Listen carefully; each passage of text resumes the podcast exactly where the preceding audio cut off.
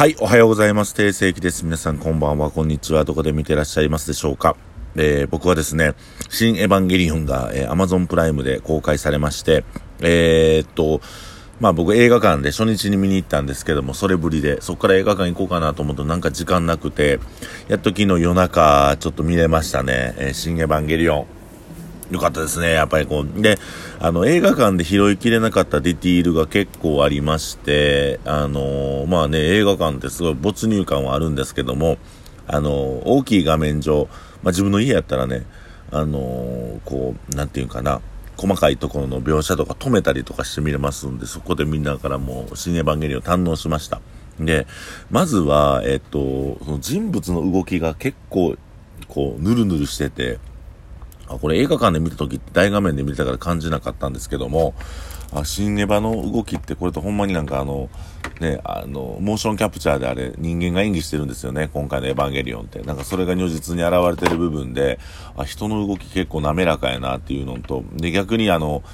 えー、エヴァ、エヴァンゲリオン初号機と13号機の戦いで違和感感じたじゃないですか。初めに新エヴァ見た時とか、あと、あの、綾波が、綾波っていうか、あのー最後ね、人類保管計画が進んでいく時の、あの、ゆいか綾波か分かれへん、大きいなんか、リアルなや物体もあれ気持ち悪いなと思ったけど、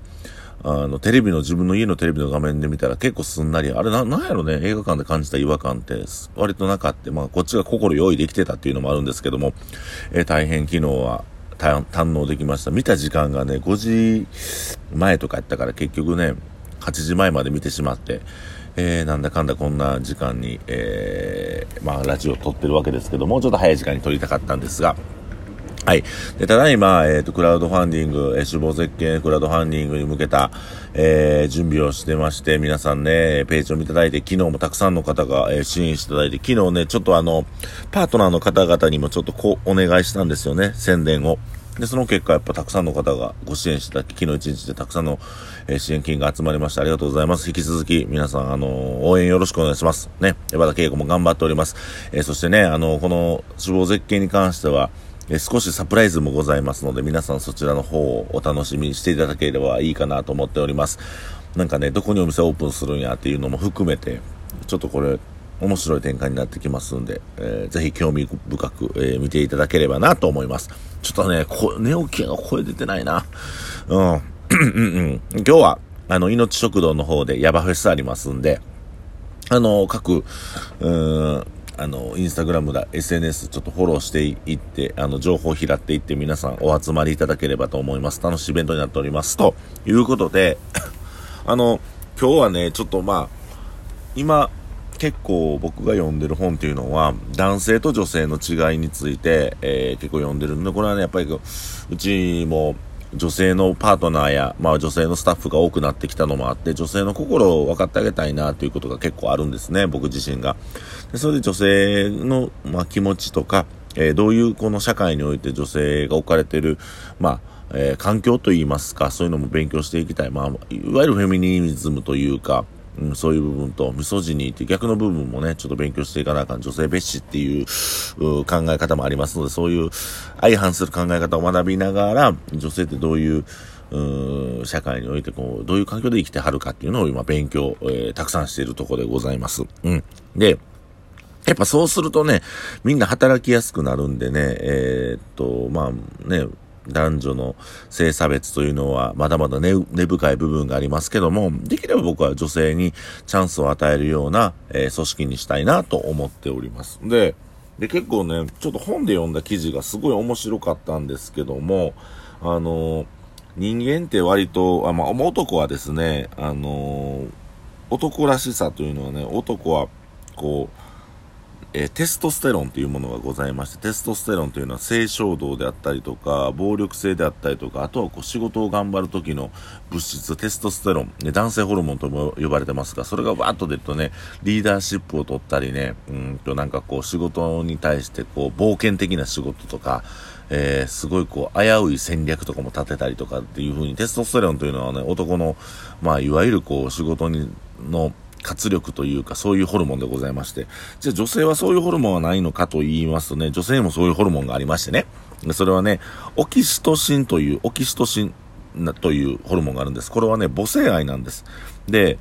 えっ、ー、と、男性っていうものはですね、やっぱりね、うん、物とかシステムを作るのに、えー、最適な脳になってるんですけども、女性っていうのはね、共感、共感することに、えー、脳みそが、え、すごくうまく働くようになってるんです。例えばですね、あのまあ僕あんまり行かないですけども、キャバクラとか、えっとね、その北新地の方とかの飲み屋さん、とかっていう、そこで働いてはる方っていうのは女性なんですけども、その女性たちが何がうまいか、接客がうまいかっていうことじゃなくて、共感する、えー、能力がうまいということなんですね。女性って共感能力が高い生き物なんです。で、これなぜかというと、えっと、子育てをするときにその共感能力、赤ちゃんのことを分かってあげる、子供のことを分かってあげるっていうことが大事となるんですけども、こっからがちょっと面白い話になりましてね。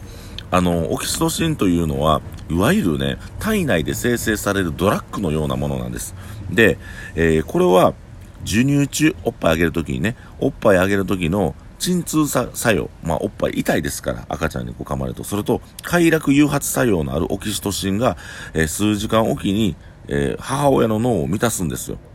その授乳の際にね。だから、えっと、お母さんがその赤ちゃんってね、結構あの、何回も何回も夜起きちゃって、なかなか寝れないわっていうとこを、これ、あの、子育てを、あの、軽はずみに言ってるわけじゃないんですけども、まあ、その対価として何を得るかというと、オキシトシンという幸福物質、あの、すごくね、幸福感に苛まれるんです。だから赤ちゃんに、あの、おっぱいを与えてる、あの、幸福感というのは男性は味わえないんですけども、女性は味わえると。で、そういう部分で仕事に行くとどうしても家庭に戻りたいとか、その授乳中の女性は、あの、なるべく早く赤ちゃんの元に帰ってあげたいなっていう風になるんですって。で、えー、このオキシトシンっていうのは、えー、すごい、えー、結果が出てましてですね、これ、あのネズミを使った実験で、え母ネズミに、えコカインをえ、渡す、あの、注入するんですね。すごい実験ですけどね。で、すると、コカインと子ネズミに対する授乳を選ばせるっていう実験をしたんです、ネズミに。そうすると、えー、っと、このコカインを摂取させると、授乳やあの養育をやめてしまうんですよ。あの、ネズミが。っていうふうぐらい、そのオキシトシンっていうのは刺激をなんていうか、女性の中で幸福感とか刺激ぐらい強いものっていうか、そのコカインにも勝る、まさ、まあ勝ってはないんですけど、この実験では。それぐらい、あのー、大切なもので、えー、脳の中の回路で、このホルモン、えー、オキシトシンというホルモンが出れば出るほど、えー、子育てがよくうまくいくということだと思います。で、なんか、あの、僕のね、年齢の女性方が、まあ、お店に来てくださったり、お子さん連れて来てくださるんですけども、あの、ちょっとね、僕は気になることがあってね、あの、iPad とか、そういう端末、タブレット端末を触らして静かにさしてるんですよね。僕ぐらいの年齢の子供たち、あの、女性たち、お母さんとして来てくれるんですけど、なんかそれちょっと僕は違和感を感じるというか、うん、うちのおかんってね、まあ当時タブレットもなかったですけどね、子供と真剣に喋ってましたよね。なんか、うん、これはダメ、あれはダメっていう。で、そのタブレットを触ってる子供たちの顔を見ると、表情がないんですよ。僕、これね、なんか、何なのかなと思いまして。だから、あの、この話、今の僕が喋った話でいくと、オキトシンっていうのは、あの、前と授乳中に出るもの。で、今、割とミルクでね、育てられるし、そういう便利なものもあって、今ね、ああれですよね、なんかお湯とか使わんでも、その常温で飲ませるミルクみたいなのもあるらしいんですけども、